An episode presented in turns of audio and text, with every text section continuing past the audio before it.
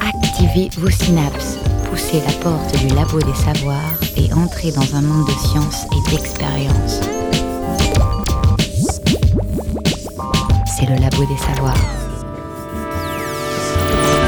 Elles peuvent être brunes, vertes, bleues, rouges, rondes, ovales, en bâtonnet ou même en étoiles. Elles peuvent être isolées ou en colonies. Elles sont présentes dans des écosystèmes très divers et on estime entre 200 000 à plusieurs millions d'espèces de ces micro-organismes. Aujourd'hui, Claire, elles sont déjà partout, dans les assiettes ou les produits cosmétiques. Alors, où seront-elles demain? Assiste-t-on à une révolution industrielle, écologique, énergétique et alimentaire? Trêve de mystère, elles, ce sont les algues et plus précisément les micro-algues. Aujourd'hui, le Labo des Savoirs vous invite à regarder tout autour de vous et à imaginer toutes les utilisations possibles de cette biomasse marine. Des algues et des hommes, une émission du Labo des Savoirs animée par Guillaume Mézières et Claire Douette.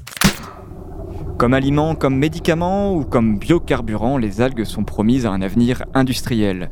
Mais pour l'instant, c'est encore en laboratoire que les choses se passent. Entrez aujourd'hui au centre Ifremer de Nantes pour y découvrir comment on cultive les microalgues. Est-il possible de réduire notre dépendance au pétrole grâce aux microalgues? C'est l'enjeu principal des biocarburants. Et comme le pétrole est partout, les algues pourraient le remplacer dans d'autres contextes. Après l'essence aux algues, voici l'algobitume, une route sans pétrole. Les algues partout, c'est un peu l'impression des Bretons et elle n'est pas positive. Pourtant, parmi les algues considérées comme nuisibles, certaines peuvent être valorisées en médecine ou en pharmaceutique. Et même dans l'alimentaire. Via la gastronomie asiatique, petit à petit, les algues surprennent et séduisent nos papilles. Au Labo des Savoirs, voici les nombreuses recettes pour utiliser les algues. La science dans tous ses états au Labo des Savoirs. Bonjour Jean-Paul Cadorel. Bonjour. Vous êtes directeur de recherche à l'IFREMER. Vous y dirigez le laboratoire physiologie et biotechnologie des algues à l'IFREMER de Nantes. Utiliser les algues n'est pas une idée neuve. Quelle est l'exploitation traditionnelle de cette ressource marine? Traditionnellement, c'est sur le bord de l'eau. Euh, on ramasse ce qu'on appelle du varech, qui signifie ce goémon qui est échoué, euh, pour des applications euh, assez ancestrales, notamment euh, extraire de la soude. Vous avez en Bretagne des très très beaux euh, des, des- des fours à soude Qui était construit sur la construits plage. sur la plage ou construits sur la lande avec des cailloux plats de granit et à l'intérieur euh, les, les récoltants brûlaient le varech et récupéraient après la soude pour la, la vendre euh, aux usines. Et aux usines de, de verre, la soude, c'était ça Alors après, il y, a- il y a plusieurs applications que je connais pas très très bien, mais il y a des applications aussi médicales à l'époque, ou euh, même de la droguerie. La soude était utilisée euh, En lessive, droguerie, voilà exactement. En alimentation aussi Alors en alimentation, culturellement, la- la- l'algue est pas tellement consommée en, en Bretagne. Elle est un petit peu pour des exemples, notamment faire des gâteaux d'algues avec euh, avec des, des- des- des- ce qu'on appelle le condrus. Elle l'était aussi pour amender les champs. Mais il n'y a pas une, une tradition euh, très très importante. Par contre, entre-temps, ça s'est très développé. Alors, dans notre introduction, nous avons dressé un panorama des différentes pistes d'utilisation des algues aujourd'hui. Comment redécouvre-t-on cette ressource marine? Alors il y a le comment et il y a le pourquoi. Pourquoi on redécouvre une euh, ressource marine qui est relativement connue, hein, puisque les microalgues sont euh, identifiées depuis le 19e 19e siècle, en eau douce ou en eau de mer? On les redécouvre euh, pour plein de raisons. On les redécouvre parce qu'on se modernise. Les technologies sont nouvelles, on revisite grâce à la bioinformatique, on revisite grâce à la génomique, des moyens de criblage de molécules qui sont maintenant euh, très très modernes. Donc en fait, on revisite Un criblage de molécules, vous pouvez expliquer un criblage de molécules, c'est euh, vous allez prendre une biomasse, vous avez parlé de biomasse marine, à l'intérieur, il faut aller chercher ce qui peut nous intéresser, euh, écarter ce qui ne nous intéresse pas, en l'occurrence peut-être des fois des fibres, j'en sais rien. À l'intérieur, vous choisissez une molécule, donc il faut bien aller la cribler. Il faut euh, faire un, un- un tri. Alors qu'est-ce qui peut intéresser les, les chercheurs euh, spécialistes des algues? Alors vous avez deux domaines, hein, parce que là vous êtes très très appliqué. Les chercheurs, tout les intéresse. Ça peut être quelque chose de très très gratuit. Pourquoi une algue bouge? On va aller chez les collègues de universitaires. Compréhension, de recherche fondamentale Tout ici à fait, hein, Très important. Tout à fait ça. Euh, donc tout nous intéresse en recherche. Par contre, si on est en finalisé, en appliqué, bah, écoutez, laissez courir votre imagination. Si je vous dis que peut-on faire avec les plantes terrestres? Vous avez vu un petit peu tout ce qui vous vient à l'esprit. Ça peut être euh, effectivement de l'énergie. On brûle le bois. euh, on peut construire avec le bois. On peut manger avec les végétaux. On peut chercher. Vous avez toute une pharmacopée. Donc avec les plantes terrestres, vous pouvez tout faire, ou quasiment. Avec les microalgues, c'est la même chose. C'est la même chose, vous avez une biomasse marine qui est hallucinante de diversité, vous l'avez bien dit, et vos chiffres étaient exacts, c'est hallucinant. Vous avez en mer des biologies euh, très très originales, et dès que vous parlez d'originalité, vous avez vraisemblablement des applications en biotechnologie, en médecine, voire en industrie. Alors dans cette émission, nous ne parlerons pas de toutes les algues, mais d'une catégorie plus restreinte, les microalgues. Donc on imagine que ce sont des algues plus petites, mais est-ce qu'elles présentent d'autres caractéristiques intéressantes par rapport du coup aux algues c'est pas tout à fait les mêmes mondes en ce sens que les grandes algues qu'on appelle macroalgues ont une tendance à être fixées. Il faut aller euh, les, les, chercher en mer. C'est plutôt une pêche ou si c'est un élevage, c'est en mer. Les microalgues sont très très manipulables. On parle d'une petite cellule autonome, euh, photosynthétique, évidemment aquatique, euh, de 1 micron, 10 microns, 50 microns, des grosses faisant 100 microns. Alors on a quelques exceptions avec le millimètre. C'est ce qu'on appelle le phytoplancton, donc vraiment la source d'alimentation, la plus grande masse végétale. Euh, Tout à fait. Le, le phytoplancton recycle 50% du carbone sur Terre. Alors toutes ne sont pas totalement planctoniques, on ne rentrera pas dans, le, dans, les détails. Le terme phytoplancton va pour les microalgues. Qui est plus large, mais qui les microalgues font partie du phytoplancton. Et sur quelles microalgues vous travaillez en laboratoire? Alors chacun a un petit peu ses dadas. Ça dépend ce qu'on va vouloir faire. Il y a euh, de très beaux contacts avec euh, l'industrie cosmétique qui cherche des sucres particuliers qui peuvent être utilisés euh, dans les traitements de la peau. Vous avez des laboratoires, par exemple le CEA, qui va se spécialiser plutôt sur l'énergie, bien entendu. Mais on parle d'énergie, ça peut être des huiles.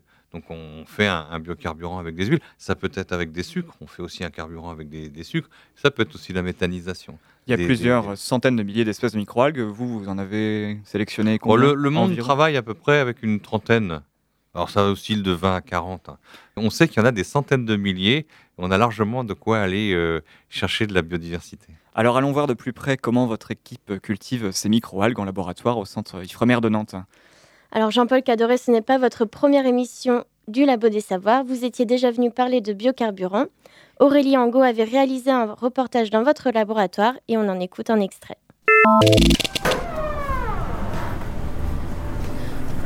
Donc on entre dans une salle de culture des microalgues. Alors c'est pas vraiment une salle de culture, c'est plutôt de la stabulation.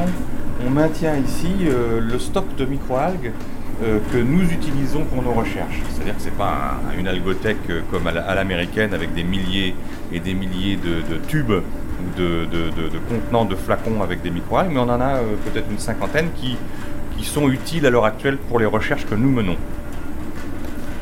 Dans ces flacons en verre, là, ces Erlenmeyer, on, on a du liquide de couleur et, les algues, c'est ce qui donne cette couleur au, Chaque algue a sa couleur, oui, là c'est des marrons. Vous avez des très très jolies vertes, comme celle-ci, il y en a même encore des plus jolies. Vous avez des algues un peu, un peu lourdes. Alors quand on parle de microalgues, c'est 10 microns, 50 microns, 100 microns. Donc euh, le micromètre, donc 10 6 mètres, c'est vraiment minuscule en, hein. en fait dans l'eau. 100 microns, c'est 0,1 euh, mm. Et vous voyez que celle-ci est très lourde. Enfin, très lourde, c'est relatif. Elle est suffisamment lourde pour qu'elle tombe au fond. Donc j'ai de la remettre en suspension, alors que certaines sont nageuses que vous en trouvez des nageuses. Par exemple, celles-ci, elles nagent, elles ne sont pas au fond. Elles sont, sont pas au fond, donc euh, la solution est, colorée, homogène. Ouais. Mais par contre, on les voit pas nager. Ah non, 10 euh, microns ou 20 microns, vous les voyez pas nager. Par contre, la couleur est complètement fonction de la densité. Dans une goutte, vous avez 10 euh, millions, ou 20 millions de microalgues. Dans un millilitre à peu près. Alors, c'est quoi leur petit nom? Les chlorelles sont les plus connus. Les chlorelles sont les plus connus. Donc, Chlorella autotrophica elles ont une référence. Certaines ont été manipulées en ce sens qu'elles ont été sélectionnées, qu'on a, euh, été chercher les, meilleures productrices de tel pigment ou d'huile ou, de sucre. Alors, travailler sur des algues, c'est comme travailler sur n'importe quel végétal, avec quelques particularités, puisque ces microalgues sont dans un milieu liquide, qui en fait un organisme très manipulable. Peut le mettre dans des tubes, dans des ballons, vous avez vu tout à l'heure. Donc on a trois axes quand même pour essayer de comprendre ces végétaux. C'est leur rapport à la lumière, puisqu'on parle de photosynthèse, leur rapport aux éléments nutritifs, ce sont les engrais, nitrates, phosphates, comme un, végétal terrestre. Et puis après, toute son ambiance physico-chimique, le CO2, la température, euh, euh, l'acidité, l'alcalinité, tout ce qui est pH. Et pour ce faire, on a développé énormément d'outils qui nous permettent d'aller étudier ou bien la lumière, ou bien l'environnement, ou bien tout ce qui est nutritif, voir l'interaction de tous ces paramètres. Et donc ici, on est dans une pièce où vous faites euh, ces analyses euh, sur les algues. Là, vous voyez, vous avez des, des réacteurs, ce qu'on appelle des photobioréacteurs, puisqu'on a rajouté l'aspect lumière, un petit peu dans tous les sens. Ça tourne, ça bulle. Vous en avez derrière vous pour le CO2. Euh, ces deux-ci, avec les belles couleurs vertes et marron, sont pour les éléments nutritifs, avec euh, deux algues qu'on a choisies pour ces, pour ces recherches. hein. Euh, Une très très belle couleur verte. Bien sûr, tout ceci, c'est suivi sur ordinateur. On suit, on a de l'acquisition. Donc euh, les algues sont dans ces photobioréacteurs, donc euh, on va dire des conteneurs euh, où elles sont remuées en permanence, où il y a la bonne quantité de lumière. Et là, quels paramètres vous faites varier? Dans cette armoire-ci, ce sont les éléments nutritifs. On peut jouer avec l'azote, on peut jouer avec le phosphore ou autre. Et on voit, vous voyez toutes ces courbes sur l'écran d'ordinateur, on peut suivre en direct l'impact de nos changements en nutriments sur la culture des microalgues. Et donc ça, ça vous permet d'élaborer hum, les meilleures conditions dans lesquelles elles vont pousser ou les meilleures conditions dans lesquelles elles vont produire l'huile dont vous parliez tout à l'heure? C'est pas seulement les meilleures conditions, c'est aussi quel est l'impact sur une algue particulière d'un changement en éléments nutritifs. Ça influe sur son métabolisme, elle va, elle va se réorienter, elle va se défendre, elle va euh, euh, tâcher de, de- de contrer par exemple un manque en phosphore. Donc on essaye de comprendre pour chaque algue, qui sont très très différentes, quelle va être sa réaction aux contraintes qu'on lui impose en fait en, en- en éléments nutritifs. Mais à terme, à quoi ça sert? L'intérêt, il est multiple. Un premier intérêt, c'est par exemple de faire rejet zéro. À la sortie de la culture, les algues vont manger tous vos éléments nutritifs et vous ne rejetez pas de nitrate dans l'environnement, par exemple. Donc moins de pollution. C'est un premier intérêt, donc c'est- que ces algues, dans leur contenant, eh bien, mangeaient tout ce qu'on leur donnait. Ça, c'est une première chose. La deuxième chose, on sait que sous certaines contraintes, manque d'éléments nutritifs ou trop d'éléments nutritifs, trop d'azote, pas assez, telle vitamine ou pas, l'algue réoriente son métabolisme pour faire des stockages. Et ce qui- nous intéresse par exemple dans le biocarburant, c'est qu'elle stocke le plus d'huile possible. Donc quelles vont être les conditions métaboliques qui vont faire que cette population d'algues dans ce contenant, dans ce photobioréacteur, stocke le plus possible d'huile?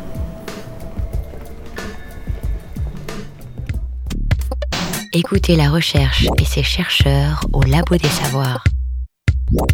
C'était un reportage d'Aurélie Angot qui date de 2009. Alors Jean-Paul Cadoré, vous avez peut-être progressé entre-temps depuis 5 ans sur la- la- le stockage d'huile dans vos algues. Est-ce qu'on peut peut-être rappeler euh, ce qui vous intéresse tant dans, dans l'huile d'algue? Il y a plusieurs applications euh, très très intéressantes et euh, en réécoutant, on sait quel a été le chemin parcouru à plusieurs niveaux. Le grand boom 2009, euh, qui datait déjà déjà de, de- de deux ou trois ans, c'était le biocarburant. La plupart des acteurs mondiaux se sont réorientés. Se sont réorientés pour des raisons extrêmement évidentes quand on les explique. C'est qu'il est euh, plus valorisant de manger ou de donner ces huiles en alimentation que de les brûler. C'est vrai pour la valorisation, mais c'est vrai aussi euh, d'un point de vue du prix. Le prix du carburant étant très très faible. Donc la plupart des acteurs, et certains ont même changé de nom.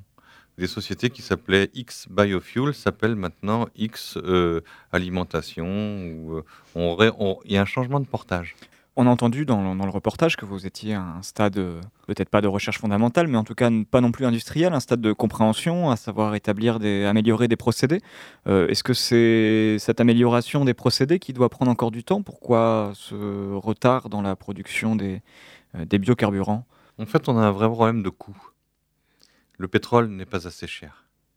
Et est un concurrent, une sorte de juge de paix implacable, qui fait que tant qu'on n'aura pas atteint des prix relativement proches du baril de pétrole, Pour l'instant, ça, ça coûte trop d'énergie de produire des microalgues.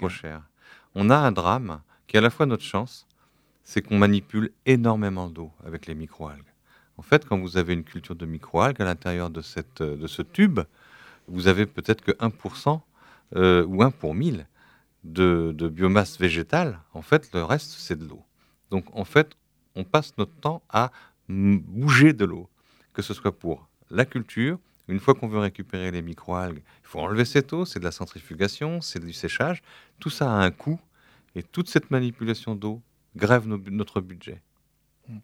Pour euh, faire un simple rappel, euh, quand on parle de biocarburant en matière d'algues, on parle de biocarburant de troisième génération. Est-ce que vous pouvez nous expliquer en quoi les algues seraient donc une troisième génération de biocarburant par rapport à la première génération qui est déjà utilisée, la deuxième qui ne l'est pas encore, je crois? Est-ce que vous pouvez nous rappeler Après, ce sont des conventions. Euh, on a mis longtemps à se mettre d'accord sur les termes. Euh, la première génération, c'est utiliser, euh, par exemple, du maïs, du blé pour, pour faire un biocarburant. Ce qui pose des problèmes. Un véritable télescopage qui est abouti à la crise de la tortilla en 2009. Où on voyait que les, grave. Voilà, on voyait que les prix des grains alimentaires suivaient le cours du pétrole. La deuxième génération, c'est utiliser les restes agricoles, ce qu'on appelle les rafs ou les tiges, ou ce qui ne va pas être utilisé directement en alimentation. Alors là, c'est tout un travail qui est en cours d'ailleurs, avec de très très beaux programmes à l'échelle nationale et à l'échelle européenne, qui sont comment on peut utiliser un, reste d'agriculture. Une fois que vous avez écossé vos petits pois, euh, que fait-on des, restes de cet écossage? Donc ça, c'est la deuxième génération. Ça signifie par contre de très bien manipuler, on n'en parlera pas aujourd'hui, manipuler euh, la cellulose. Hmm. Qu'est-ce que fait Ce qui est assez difficile, et là aussi, il y a des questions de, rendement, d'efficacité énergétique qui fait, qu'on est pas encore des travaux qui sont passionnants hein, sur ce sujet. Et donc troisième génération. Donc, Alors après, troisième génération, voilà, c'est apporter un végétal qui ne se met pas en concurrence avec l'alimentaire, qui ne se met à, à plusieurs niveaux qui ne va pas euh, prendre les stocks d'eau douce, qui ne va pas prendre des terres arables, etc. On arrive à une troisième génération d'un végétal qui, lui, euh, est bien plus gentil que les autres, puisqu'on on peut l'utiliser que pour ça et ne pas le retirer de la bouche des gens qui, qui voudraient se nourrir. Jean-Paul Cadoré, il existe beaucoup d'autres projets reposant sur la culture des microalgues. Parlons d'un projet proche de celui des biocarburants. Il s'agit là aussi de remplacer le pétrole par les algues, mais cette fois-ci pour remplacer le bitume des routes. Emmanuel Chailleux, chercheur à l'IFSTAR, donc l'Institut français des sciences et technologies des transports, de l'aménagement et des réseaux, travaille à concrétiser cette idée à travers un projet de recherche. Il s'appelle Algoroute. On l'écoute au micro de Layela Ziani.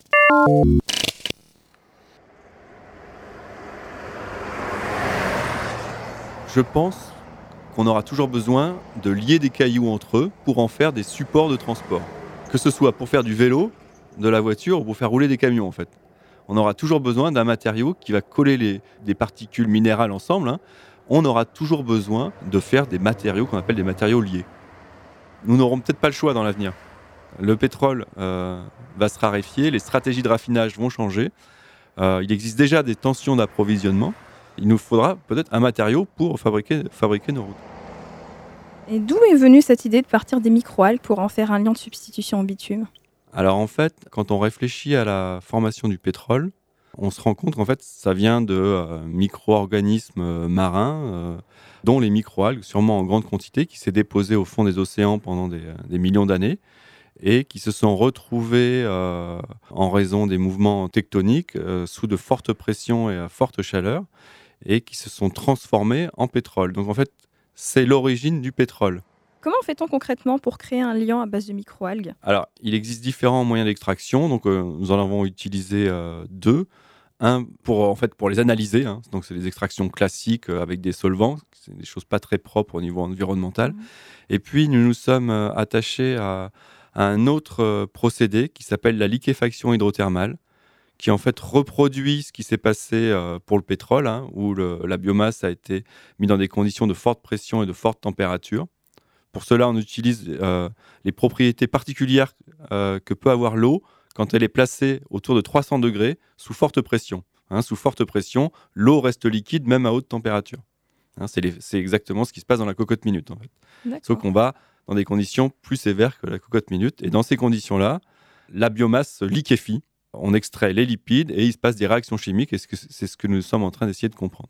Et, ce sont justement les lipides qui nous servent euh, comme liant en vérité, c'est ça? Les lipides d'une part parce qu'ils ils sont, ils aiment pas l'eau, hein, ils sont hydrophobes hein, et c'est ce qu'on recherche pour les revêtements routiers.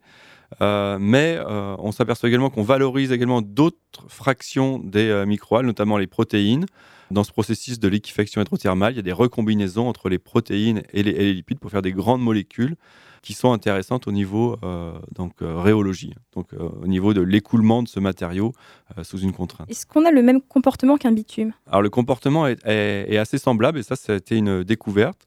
Alors assez semblable, c'est-à-dire qu'il est thermosusceptible, c'est-à-dire que quand on le chauffe, il devient liquide et on peut ainsi enrober des cailloux, hein, mettre en œuvre euh, le matériau pour chausser. Et puis à température ambiante, il devient solide et pour assurer la cohésion de la structure granulaire. D'après le groupement professionnel des bitumes, environ 2,7 millions de tonnes de bitume a été consommé en France en 2013, dont plus de 80% de la fabrication de matériaux de chaussée.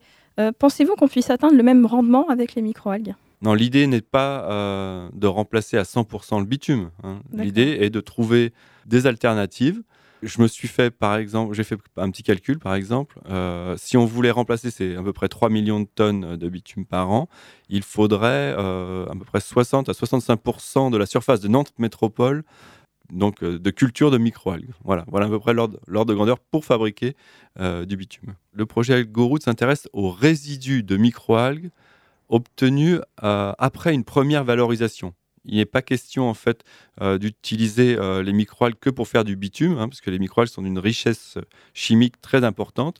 Nous, on se place dans une seconde valorisation.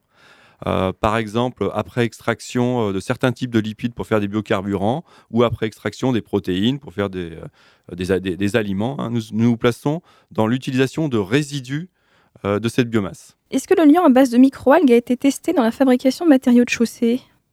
Oui, nous l'avons testé donc à petite échelle. Hein. Nous faisons des, petits enrobés, des petites, euh, des petites savonnettes pour l'instant. La première partie du projet a permis de dégager le procédé euh, d'intérêt, qui est la liquéfaction hydrothermale. Nous ne savions pas au début euh, que ce procédé pouvait fonctionner. Donc maintenant, nous allons nous concentrer sur ce procédé pour optimiser justement notre, notre matériau liant, en fait, notre bitume alternatif.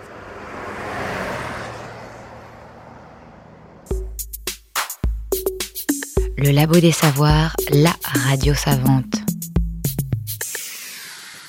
Donc c'était Emmanuel Chailleux, interrogé par Layela Ziani.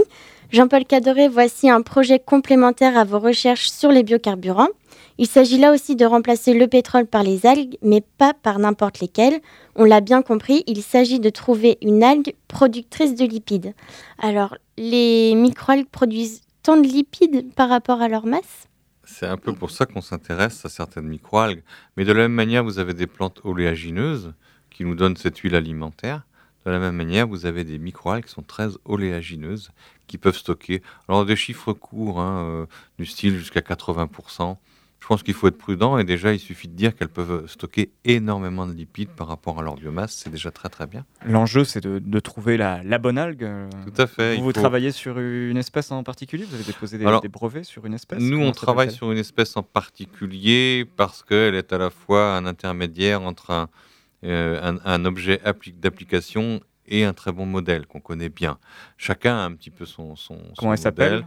Nous on travaille sur une algue qui s'appelle Isochrysis. Et euh, d'autres travaillent sur euh, une algue verte très connue qui est un peu la souris blanche qui s'appelle Chlamydomonas. Après, vous aurez plein de noms. Il y a effectivement des microalgues qui stockent beaucoup, beaucoup d'huile. Et l'enjeu, c'est aussi de, faire des sélections d'espèces, de faire des, sélections variétales. De Alors, ça, c'est un point, tout à fait. On travaille dans le monde à peu près avec une cinquantaine de microalgues sauvages. Tout le monde travaille avec des. Alors, j'entends par sauvages, elles sont encore dans l'état où on les a trouvées quand on les a trouvées dans la mer on les met dans des tubes, on les maintient. Euh, on, a dans un tube une seule sorte de, microalgues. Et comme on travaille avec des algues sauvages, on a une diversité, une biodiversité. Mais à nous d'aller chercher là-dedans celles qui produisent le plus d'algues et après les aider à en faire encore plus. Euh, pardon, d'huile, pas d'algues. Dans l'interview d'Emmanuel Chailleux, il était question d'une recherche pré-industrielle de sélection des algues, d'amélioration des outils de production. On est encore loin de l'utilisation massive des algues. Alors aujourd'hui, quelles sont les perspectives réalistes pour les biocarburants ah, Pour les biocarburants, ça reste un petit peu la boule de cristal. Chacun y va un peu de son interprétation au niveau international. La seule chose qui rend de ce sujet crédible, c'est qu'il y a des très gros investissements. Donc il va faire certainement sortir quelque chose. Maintenant, faire un peu le, le devin, est-ce que c'est 5, 10, 20 ans? Je ne sais pas. Il suffit d'un verrou qui saute, il suffit d'une augmentation très importante du prix du baril de pétrole et toutes les équations sont changées. La seule chose que je puisse dire, c'est que nous avons là une source de biocarburant renouvelable. Remettez bien en situation le fait que le pétrole fossile nous pollue et nous empoisonne. Donc, quel que soit le prix, trouver un biocarburant renouvelable, c'est-à-dire qui utilise un carbone que nous allons remettre dans l'atmosphère, mais qui est de nouveau réutilisé, nous avons tout à y gagner, quel que soit le prix. En attendant, donc vous l'avez bien dit, il y a un, recadrage des recherches vers plutôt les questions alimentaires, les questions de nutrition. Euh, c'est compliqué de, partir sur une autre recherche comme ça. Il s'agit encore là aussi de, trouver des lipides. C'est les mêmes huiles ou sur lesquelles on travaillerait pour faire de l'alimentation?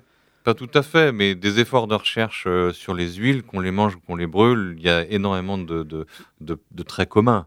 Donc euh, nous, c'est notre, notre credo. On travaille plutôt sur la sélection pour trouver de l'huile. Ça pourrait être pour trouver des sucres particuliers, des protéines particulières. Le, monde s'est vraiment emparé des microalgues. Euh, il ne faut pas se leurrer à l'heure actuelle. On est encore très très bien placé, à la fois au niveau national et au niveau régional, et j'y reviendrai. Mais euh, le monde entier s'est emparé des microalgues. Les microalgues, c'est le végétal du futur. Jean-Paul Cadoré, vous restez au Labo des Savoirs pour la suite de cette émission. Dans un instant, découvrez des algues aux molécules qui tuent et d'autres qui pourraient aider à guérir le cancer. Découvrez aussi des algues au menu des cantines, l'algue possible, aliment du futur. On en a déjà parlé, on va en reparler dans cette émission. C'est à suivre au Labo des Savoirs.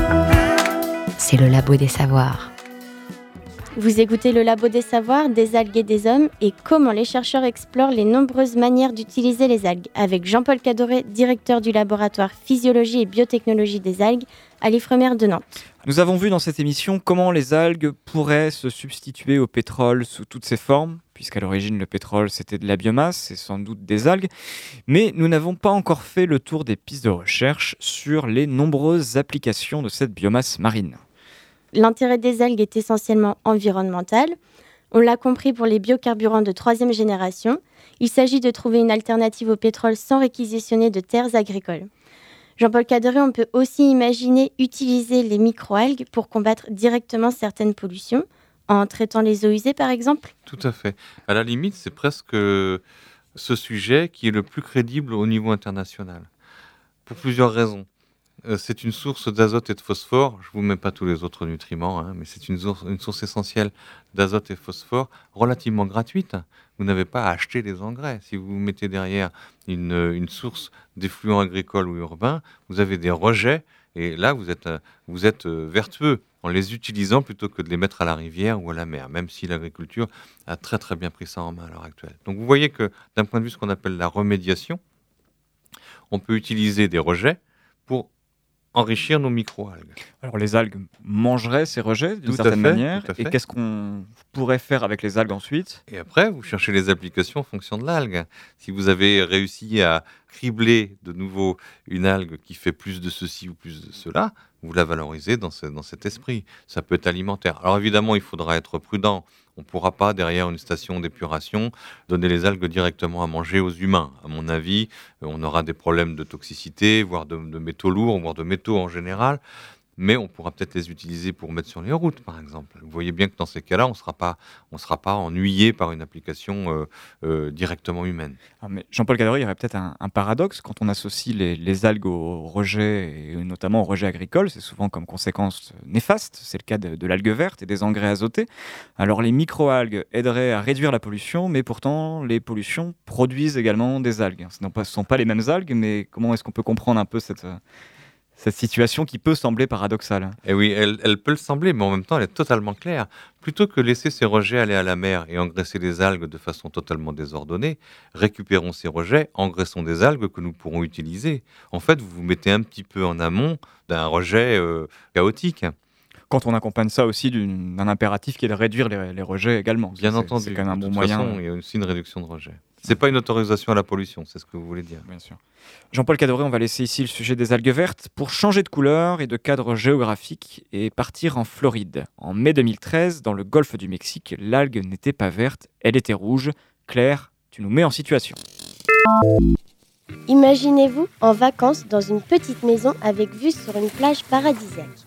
Il est 9h du matin, vous vous réveillez doucement par le clapotis des vagues et le chant des oiseaux. Le soleil brille et vous décidez de commencer votre journée en piquant une tête dans l'océan. Vous courez vers la plage, le sourire aux lèvres et les cheveux au vent, quand d'un seul coup, un paysage apocalyptique se dresse devant vous et vous stoppe dans votre course. La mer est d'une couleur rouge sang. Mais que se passe-t-il? Faites-vous un cauchemar biblique? Est-ce le Nil en sang qui s'agite sous vos yeux? Est-ce que les grenouilles vont vous tomber sur la tête? Non, non, non, rien de tout ça. Nous sommes en mai 2013 sur une plage de Floride et cette scène d'horreur n'est pas biblique mais biologique. L'eau a pris cette couleur sanguine sous l'effet de Carenia brevis, un organisme marin microscopique. Et devant vous, chaque litre d'eau de mer contient des dizaines de milliers de cellules de ce phytoplancton. C'est donc une microalgue qui est à l'origine de cette marée rouge s'étendant à perte de vue sur plusieurs kilomètres carrés. Aussi rouge que le sang, aussi rouge qu'un drapeau de baignade, cette marée bordant les plages de Floride est une très bonne raison pour créer l'effroi. Ces algues rouges sont toxiques. La microalgue Carenia brevis, à l'origine de cette efflorescence, produit des neurotoxines et plus précisément des brévétoxines qui sont mortelles pour la vie marine. Les poissons, mais aussi les mammifères marins, sont victimes de ces marées.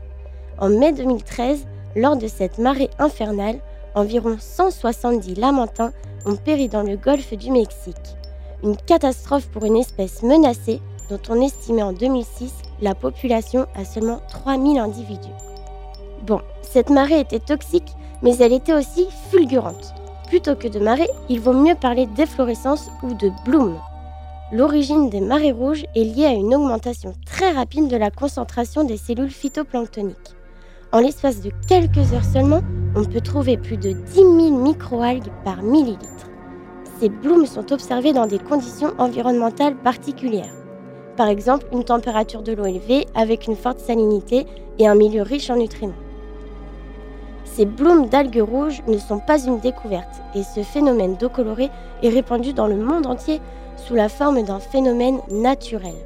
Ces efflorescences d'algues rouges sont bien connues et pas toujours comme une catastrophe. Il existe de nombreuses espèces de microalgues capables de proliférer jusqu'à changer la couleur de la mer, mais 2% à peine de l'ensemble des microalgues sont capables de produire des substances toxiques. En effet, si Carenia brevis est capable de décimer les lamantins, l'espèce Noctiluca scintillans peut, quant à elle, rassasier les poissons et les crustacés. Le phytoplancton est à la base des chaînes alimentaires marines. Dans ce cas, les marées rouges auraient tout de la corne d'abondance pour certaines espèces. Un bloom algal ne rime pas toujours avec toxicité. Prenons l'exemple des marées vertes en Bretagne. L'algue Ulva amoricana, dite laitue de mer, n'est pas une algue toxique. En revanche, lorsqu'elle se présente sous la forme de ces marées vertes pourrissant sur le sable, la décomposition de la laitue peut entraîner la formation de sulfure d'hydrogène, le H2S. Ce gaz, mortel à forte dose, a été retrouvé dans les poumons des animaux morts sur la plage. Les marées rouges sont-elles liées comme l'algue verte, à l'activité humaine sur le littoral, dans les régions habituées à leur présence depuis des siècles, on assiste à une recrudescence du phénomène depuis une vingtaine d'années et ces marées surviennent à des périodes inhabituelles. Si l'algue verte prolifère en raison de la surutilisation d'engrais azotés dans l'agriculture bretonne, aucune pollution spécifique n'a été reliée à la multiplication des blooms d'algues rouges. Pourtant, Carenia brevis aime les eaux chaudes et de plus en plus de publications scientifiques confirment l'hypothèse du réchauffement climatique comme facteur majeur de prolifération des marées rouges. Voilà peut-être l'un des prochains symboles du réchauffement climatique. Après les icebergs à la dérive, la marée rouge pourrait à son tour devenir un symbole de cette ère qu'une partie de la communauté scientifique appelle l'Anthropocène, une ère où l'homme est devenu un acteur géologique à part entière. Vous cherchez la science? Ne quittez pas, ne quittez pas, ne quittez pas. Merci Claire. Jean-Paul Cadoré, alors des algues toxiques comme Carina brevis, il y en a beaucoup d'autres, et y compris cette toxicité, donc dangereuse pour les, espèces animales, euh, peut présenter un intérêt pour la recherche. Ici, on peut reparler du, criblage moléculaire. Euh, on l'a déjà dit dans cette émission, le milieu marin, c'est une source précieuse de, ces molécules, et notamment pour la recherche en santé. Alors, est-ce que vous pouvez nous expliquer dans, quel domaine de recherche, euh, en santé, en pharmacologie, on peut utiliser les algues, et les utilise-t-on déjà aujourd'hui d'ailleurs? On en revient à la même euh, euh, discussion que tout à l'heure, c'est-à-dire que les applications avec les microalgues sont, sont très très multiples, comme le sont d'ailleurs les applications avec les plantes terrestres. Alors effectivement, on peut trouver des molécules. Vous n'avez pas une pharmacopée énorme, notamment, vous n'avez pas ce qu'on a comme ethnopharmacopée. Vous savez, aller dans le, au Brésil, rencontrer des des, des, populations qui savent se guérir avec telle plante. Je dis Brésil, ça aurait pu être l'Indonésie on a très très peu. On a par exemple avec la Polynésie euh, des, utilisations de microalgues qui sont connues par les anciens. On prend ce qu'on appelle les maths pour guérir. Donc vous avez de toute façon des molécules qui sont de façon empirique déjà utilisées, mais très très peu parce qu'on n'est pas sur le monde terrestre. Par contre, ce qui est drôlement intéressant, c'est la diversité. Cette diversité de biologie implique forcément une diversité de molécules. Et on a, on a là, vraisemblablement, les prochains antibiotiques sont de toute façon en mer. On en arrive à une limite avec les antibiotiques, avec les phénomènes de résistance que tout le monde a, dont tout le monde a entendu parler. On a vraisemblablement des biologies qui vont nous autoriser à trouver de nouveaux antibiotiques. Or, la pharmacopée à l'heure actuelle microalgue n'est pas importante parce que, pour plein de raisons. D'abord, il faut aller les chercher, c'est peu étudié. Euh, le monde pharmaceutique, c'est le plus long quand on veut se lancer dans la pharmacie, c'est très très long entre les, essais cliniques, les autorisations, les, investissements sont en centaines de millions maintenant. Donc, ce ne sont pas les plus, les plus aboutis. Mais de toute façon, on a une source pour le futur qui est extraordinaire. Aujourd'hui, on parle de la notion chimie verte. Euh, qu'est-ce que c'est exactement? C'est pouvoir utiliser les, les, végétaux, les végétaux terrestres et les végétaux marins pour d'autres applications euh, de recherche il y a, deux, il y a, deux, deux, points qui viennent euh, à l'esprit quand on parle de chimie verte. C'est ce côté renouvelable déjà. On parle d'aller chercher toutes les, toutes les, briques, ça c'est le deuxième point, toutes les briques végétales, toutes les briques de construction euh, dans le végétal qui fait que c'est renouvelable, plutôt qu'aller le chercher à base de pétrole qui lui ne l'est pas. Alors il n'est pas polluant quand on en fait un plastique, quoique après ce plastique n'est pas biodégradable, on va chercher, grâce à la chimie verte, tout ce dont nous avons besoin pour faire la chimie, toutes ces briques élémentaires, dans un végétal, il peut être terrestre ou, marin ou aquatique, qui lui est renouvelable. C'est cette, notion de renouvelable qui est importante. Quand on considère l'algue comme une ressource marine, qu'on la compare à juste titre aux végétaux, est-ce qu'on peut aussi euh, retrouver les mêmes situations difficiles ou en tout cas problématiques euh, que dans le monde végétal terrestre, c'est-à-dire des, pertes de biodiversité, des problèmes, non pas, je ne connais pas le terme pour les algues, on peut parler de déforestation, mais euh, est-ce qu'il y a en tout cas des situations similaires de surexploitation des algues déjà qui peuvent se dessiner, ou en tout cas de réduction de la biodiversité? C'est un sujet qui va bien au-delà des algues. Euh, on est dans l'Anthropocène, ce qui est très très clair, qui a été dit tout à l'heure. Donc oui, de toute façon, l'homme colonise oui, l'homme euh, s'installe dans des tas d'endroits. Alors, la déforestation, elle a déjà eu lieu. Hein. Mm. On pourrait revenir en, arrière et interdire qu'on déforeste la Bretagne. La Bretagne a été entièrement déforestée pour justement qu'on se nourrisse. on peut le déplorer, l'homme est là. Donc euh, c'est bien au-delà des microalgues. Un avantage avec ces microalgues, euh, c'est qu'il suffit d'aller en chercher quelques-unes en mer. On va pas, on va pas, euh, comment dire Alors déforester, c'est effectivement pas le terme. On ne va pas faire disparaître une population de microalgues par la surpêche. C'est pas, c'est pas le but. On prend quelques microalgues qu'on met en culture après, et les autres sont restés en mer. Donc on les met en culture. Là où par contre on va effectivement euh, euh, exercer cette activité euh, de, déforestation, c'est que si on s'installe à terre, il va falloir des milliers d'hectares de culture. On n'est pas forcément dans des photobioréacteurs, on peut être dans des marais salants. Quel sera l'impact de ces cultures extensives sur l'environnement? Je ne le connais pas. quels seront les risques quand on va avoir des milliers et des milliers d'hectares de, de cultures de microalgues, d'arriver de pathogènes comme on a eu sur la vigne, comme on, aura sur, on a eu sur le blé, on ne les connaît pas encore. On va se confronter exactement aux mêmes situations que l'agriculture terrestre. Euh, comment est-ce qu'on peut imaginer ces, cultures extensives d'algues? Alors, ce seraient des, rangées interminables de, de photobioréacteurs, donc ces grands tubes dans lesquels il y a des, ébullitions de microalgues. C'est à ça que ça ressemblerait? Ça va être multiple. Vous avez à l'heure actuelle, euh, notamment en Australie ou en Indonésie, ou, euh, euh, aux États-Unis des, hectares de cultures qui ressemblent à des marais salants. Vous êtes là en milieu ouvert. Vous arrivez d'avion, vous voyez ça, c'est hallucinant. Donc on a des milliers d'hectares déjà, de, des, centaines d'hectares. Il ne faut pas que je sois excessif, parce que je ne sais pas si on atteint le millier, euh, de, de cultures extensives. Après, si vous voulez les contrôler et que vous avez une bien meilleure valeur ajoutée de votre produit, vous allez avoir des centaines de kilomètres de tubes. Ici de culture intensive. Tout à fait. Les, les paysages que vous venez de décrire, c'est des utilisations d'algues pour l'alimentation principalement? Oui. Les deux, les deux points généraux, c'est pour les pigments. La plupart du temps, c'est pour des pigments. Et l'une de celles que je connais qui est en Israël, c'est pour les colorants rouges pour l'alimentation. Jean-Paul Cadoré nous en avait parlé à plusieurs reprises dans cette émission. L'utilisation la plus concrète des algues aujourd'hui, c'est dans les assiettes. Alors on va s'y attacher un peu plus en détail. Manger des algues aujourd'hui en Asie, c'est très courant. En Occident, c'est plus fréquent qu'on le croit en fait. Demain, mettrons-nous des algues dans les cuisines Alice Amberé est allée poser la question au chercheur Joël Florence. On les écoute. Bonjour Joël Florence, vous êtes professeur à l'Université de Nantes, directeur adjoint de l'équipe Mère Molécules Santé. Vous êtes spécialiste de biologie et de biochimie des algues et vous travaillez plus particulièrement sur la façon dont elles peuvent être utilisées comme aliments. Si au Japon, les algues sont un élément à part entière de la cuisine traditionnelle, c'est loin d'être le cas en France, ce n'est pas du tout dans nos habitudes.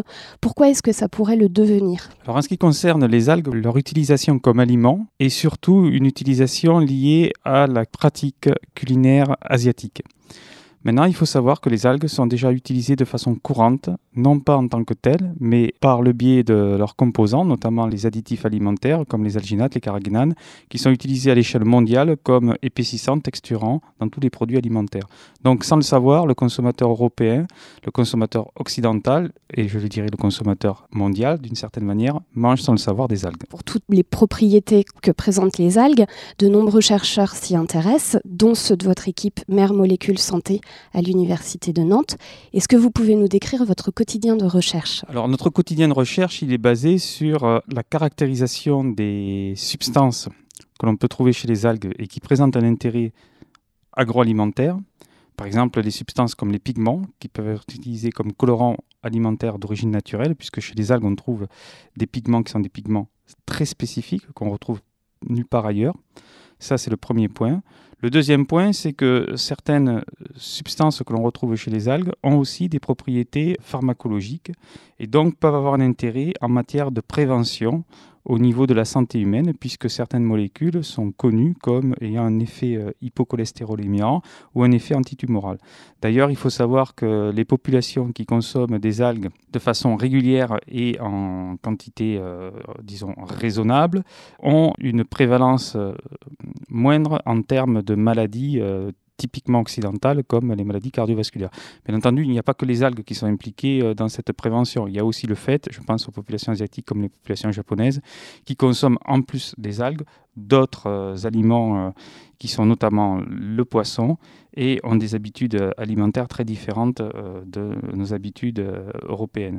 Mais enfin, tout ça concourt de toute manière effectivement à, pourquoi pas, utiliser les algues en alimentation humaine directe, c'est-à-dire les utiliser comme légumes occasionnels. Si je comprends bien, non seulement les algues sont comestibles et peuvent être utilisées dans l'alimentation, mais elles ont en plus un effet bénéfique qui réduit, donc vous avez parlé de cholestérol, qui réduit les risques de tumeurs lorsqu'elles sont consommées en quantité raisonnable et modérée. De toute façon, euh, il n'y a pas d'aliment euh, miracle en termes de prévention de la santé. Ce qui semble aujourd'hui se dessiner, c'est effectivement la diversification de nos régimes alimentaires. Les algues s'inscrivent plus dans une démarche globalisante de prévention de la santé que dans une démarche d'utiliser un aliment miracle. Les algues ne sont pas un aliment miracle. Joël Florence, vos travaux permettent de mieux comprendre les façons dont on peut valoriser les algues. Vous nous avez parlé des usages alimentaires, il y a aussi des usages en médecine, dans, dans la production de médicaments et éventuellement en cosmétique.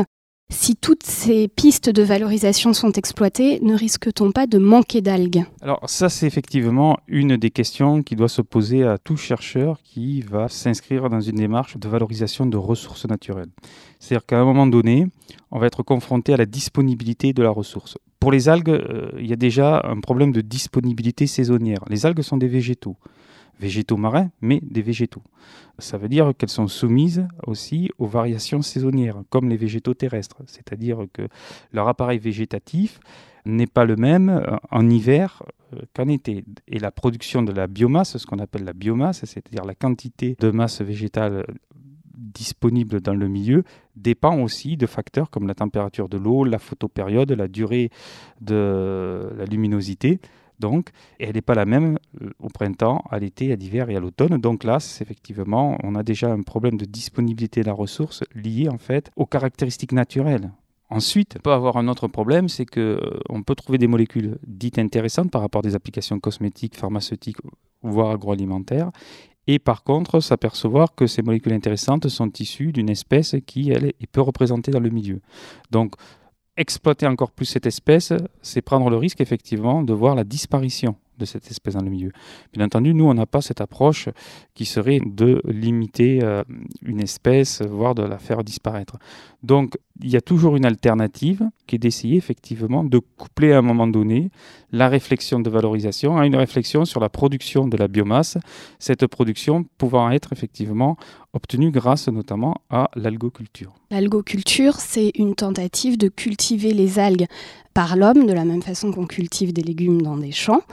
Est-ce que de telles initiatives existent déjà sur notre littoral? Oui, il existe une activité d'algoculture qui, à ma connaissance, est principalement en fait euh, située au large de l'île d'Ouessant et ça concerne une macroalgue brune qui est Undaria pinatifida et qui est commercialisée sous l'appellation euh, wakame. En fait, c'est l'appellation japonaise wakame. Euh, en France, elle doit être commercialisée sous l'appellation wesan mais en fait, c'est le wakame, entre guillemets, francisé. Euh, ça, c'est ce qui concerne les macroalgues. Après, il y a effectivement euh, le domaine des microalgues. Donc, il y a beaucoup de sociétés qui produisent des microalgues par algoculture. Les naissins d'huîtres qui sont produits en France sont en fait nourris par des algues, des microalgues qui ont été cultivées par euh, des professionnels. Dans le cadre de l'alimentation humaine, une des caractéristiques des algues est leur apport en protéines, qui est très riche. Actuellement, en France, la source principale de protéines végétales, c'est le soja. Quels sont les inconvénients et les avantages de l'algue par rapport à cette culture déjà, déjà existante en France? Oui, alors ça c'est une question qui m'est souvent posée, c'est une question à laquelle je n'aime pas répondre parce que euh, si vous voulez, euh, la recherche nous apprend aussi à avoir une vision plus nuancée, à savoir que je n'aime pas opposer un aliment à un autre aliment, puisque la démonstration est faite, c'est dans la diversité de la source alimentaire que l'on trouve effectivement le plus euh, d'intérêt du point de vue de la prévention de la santé, que ce soit la santé humaine ou la santé animale, parce qu'on pourrait parler aussi de la santé animale. L'homme consomme des animaux, se pose la question de savoir comment ces animaux qui vont être consommés par l'homme ont été élevés, autrement dit, ont été produits, parce que ça c'est une question qui mérite aussi euh, d'être posée. Je vais prendre un exemple qui va être compréhensible par tout le monde. Si vous produisez de la volaille et si vous produisez du saumon, à partir de la même source de protéines végétale. C'est-à-dire que si vous donnez à consommer au saumon des protéines d'origine terrestre, c'est-à-dire des protéines de soja, c'est-à-dire que vous allez faire consommer à un animal aquatique, puisque le saumon est à la fois marin et puis d'eau douce, aquatique, la même source de protéines qu'un animal terrestre. Ce qui est un non-sens du point de vue écologique, ce qui n'est pas un non-sens du point de vue économique. Du point de vue économique, c'est au contraire tout à fait fondé. Mais du point de vue effectivement écologique et du point de vue de euh, l'apport que va donner donc euh, la source de protéines végétales type soja ou saumon, on peut se poser la question, notamment la question de est-ce que l'équipement enzymatique digestif du saumon est adapté en fait à la dégradation des protéines de soja, sachant que la probabilité qu'un saumon rencontre une plante de soja dans son environnement est quasi nulle. Non, c'est une provocation que je fais bien entendu parce que les protéines qui vont être fournies au saumon euh, pour son alimentation ou au bar, euh, ce sont des protéines qui ont déjà été formulées, c'est-à-dire qui ont déjà été de toute façon transformées pour être consommées sous forme de granulés par euh, ces animaux, ça c'est clair. Mais c'est une question quand même qu'on peut se poser. Parce que derrière se pose en fait toute la question du système productif, c'est-à-dire qu'il va y avoir une agriculture mondiale qui va se développer autour de la production de soja pour nourrir en fait tous les animaux élevés, qu'ils soient d'origine aquatique ou d'origine terrestre. Et nous, ce qu'on a tendance à dire, c'est que les algues qui sont présentes dans le milieu naturel, qui représentent une source pour certaines d'entre elles, je dis bien pour certaines d'entre elles, une source de protéines importante, n'y aurait-il pas effectivement intérêt à se focaliser sur l'utilisation de cette ressource marine végétale dans l'alimentation d'animaux aquatiques plutôt que l'inverse? Donc ça, c'est vrai que c'est très très important pour nous d'essayer effectivement de chercher d'autres euh, applications aux algues et notamment d'essayer d'introduire dans la filière aquacole une source autre de protéines végétales que la source donc euh, soja. Pourquoi? Parce que d'abord le soja devient effectivement la source de protéines végétales majeure pour l'alimentation des animaux. Pourquoi? Parce que se pose aussi la question après de l'origine du soja consommé. Il faut savoir que beaucoup de soja est importé des États-Unis et c'est du soja transgénique. Je n'ai rien contre le soja transgénique, mais il faut savoir que dans une filière où on va demander une traçabilité pour la production de l'aliment, si à un moment donné euh, on voit apparaître euh, effectivement que l'animal a été euh, produit à partir donc d'une nourriture obtenue avec du soja transgénique. Je ne sais pas quelle va être en fait la réaction du consommateur.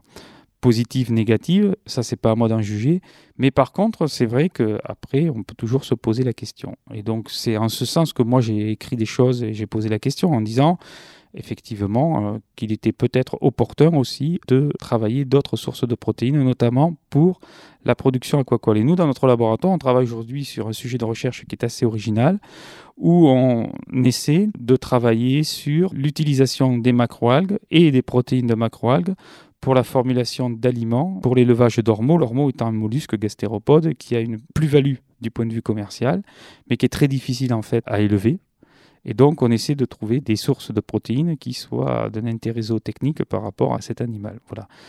C'est une démarche qui s'inscrit dans une optique de valorisation d'une ressource marine végétale dans une filière qui est une filière aussi de production d'animaux marins. Ça nous semble cohérent à la fois du point de vue intellectuel et du point de vue sociétal. Autre point auquel je tiens particulièrement, dans 150 ans, le problème qui va se poser à l'humanité, principalement, c'est le problème d'accessibilité à l'eau douce, même pas l'eau potable, l'eau douce. Donc il faut effectivement aussi qu'on commence à s'interroger, donc c'est pas à moi de le faire, moi je ne suis qu'un chercheur, mais c'est à moi d'apporter peut-être effectivement quelque part des réponse à certaines questions qui pourraient être posées, c'est-à-dire si effectivement l'accessibilité à l'eau douce devient un problème et l'utilisation de l'eau douce, notamment pour la production de protéines, par exemple de protéines de soja, devient un problème, est-ce qu'il ne faut pas penser effectivement à des sources alternatives de production de protéines qui ne nécessitent pas l'utilisation d'eau douce? Il est clair que les algues n'ont pas besoin d'eau douce pour pousser, contrairement au soja. Ça, c'est une première chose. Alors vous me direz, il est bien gentil ce monsieur, mais il oublie de dire, et donc je ne vais pas oublier de le dire, comme ça mes détracteurs seront tout à fait apaisés, il oublie de dire que les algues, une fois sorties de l'eau, pour qu'on puisse effectivement les transformer, il faut les rincer. Euh, c'est un argument tout à fait euh, recevable et tout à fait pertinent. Par contre, moi, ce que j'attends de savoir, c'est euh, quelle est la quantité d'eau nécessaire pour rincer les algues et quelle est la quantité d'eau nécessaire, donc d'eau douce, on parle, nécessaire pour produire un hectare de soja.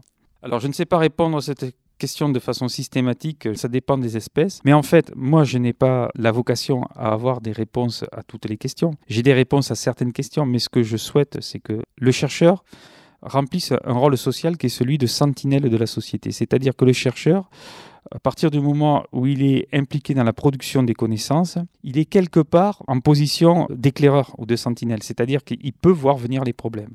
Après, c'est pas au chercheur de résoudre à la place de la société les problèmes. Le chercheur, il est là pour alerter la société. Et donc, moi, mon rôle, effectivement, d'une certaine manière, c'est d'essayer de poser les questions, pas qu'au chercheur, pas qu'à moi-même, mais aussi à la société, sachant que c'est pas à moi d'apporter non plus toutes les réponses. Joël Florence, merci. Vous êtes professeur à l'Université de Nantes, directeur adjoint de l'équipe Mère Molécules Santé, spécialiste de biologie et de biochimie des algues. Merci donc pour cette incursion dans l'univers des algues qui fera peut-être partie un peu plus de notre alimentation bientôt. La science dans tous ses états au Labo des Savoirs. Nous venons d'écouter Joël Florence au micro d'Alice Amburé. Jean-Paul Cadoret, avez-vous une réaction suite à cette interview?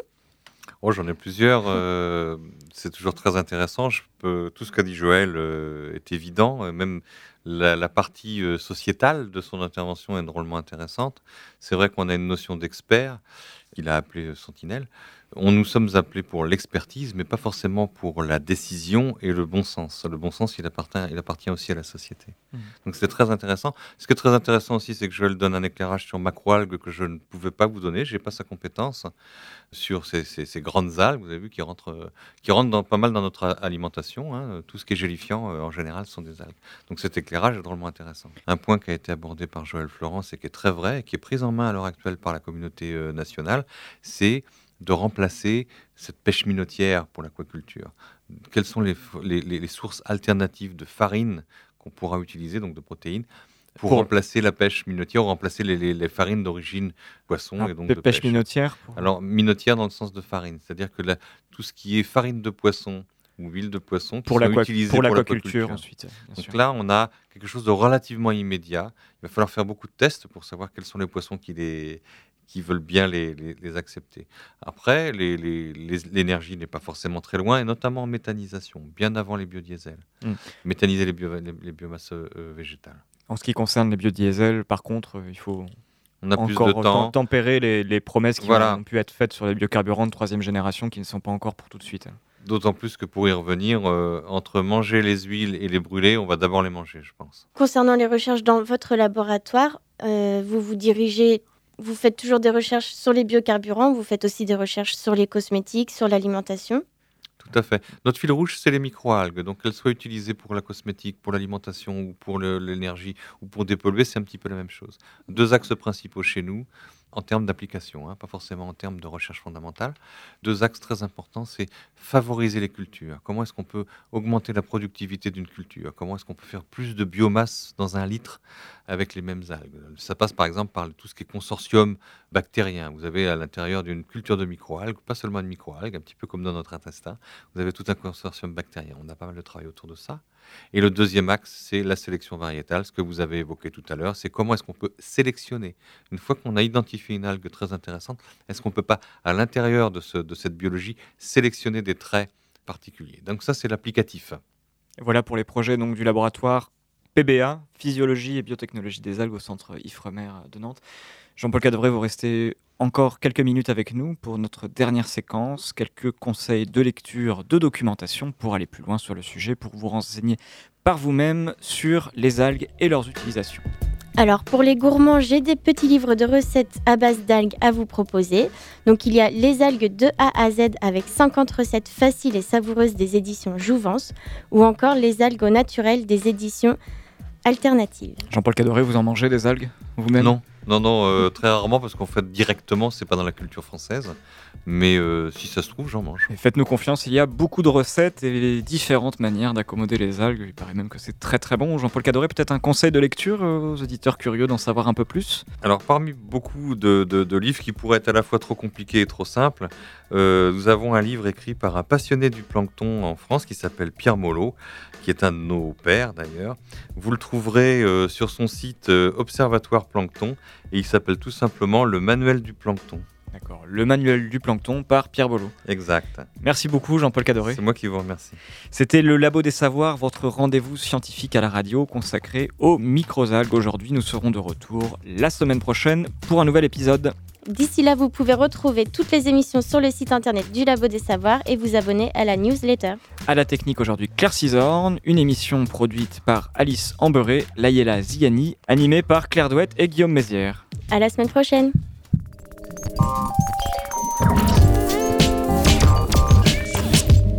Activez vos synapses, poussez la porte du labo des savoirs et entrez dans un monde de science et d'expérience. C'est le labo des savoirs.